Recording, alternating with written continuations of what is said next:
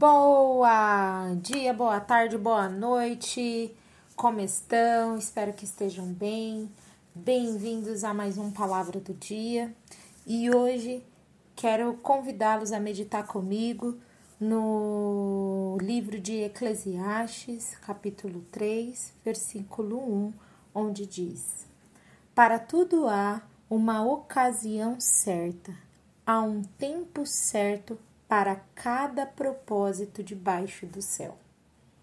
Bem, quando podemos, quando olhamos esse versículo, é, além daquilo que já ouvimos falar sempre, que há um tempo certo para todas as coisas, isso está evidente nesse versículo e no capítulo como um todo, mas eu te convido a refletir a respeito da palavra propósito. Aqui vamos ler novamente: diz, para tudo há uma ocasião certa e há um tempo certo para cada propósito.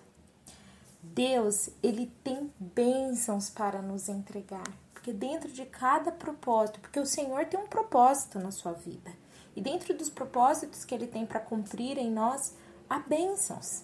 Porém, para entregar essas bênçãos, há um tempo certo, como diz, há uma ocasião certa. Para tudo existe um momento adequado.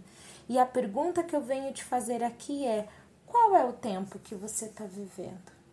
Qual é este propósito que o Senhor está te chamando para viver?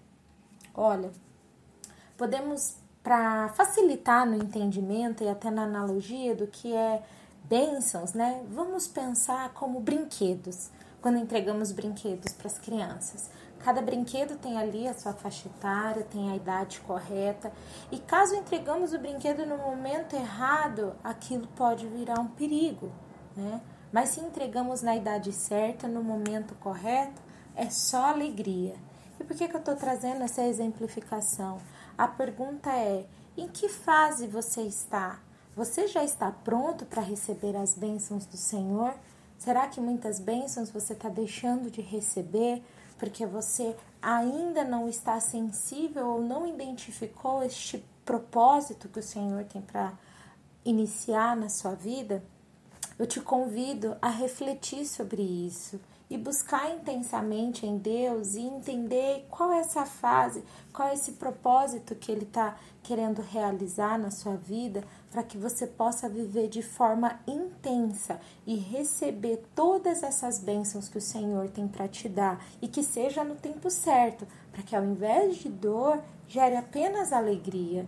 Claro que este processo de identificação de propósito, muitas vezes a fase que você vai passar pode gerar muitas vezes alguns desconfortos, porque é mudança e toda mudança gera um desconforto, mas é necessário, é necessário amadurecermos para que possamos viver de forma plena e completa o propósito que o Senhor tem para sua vida.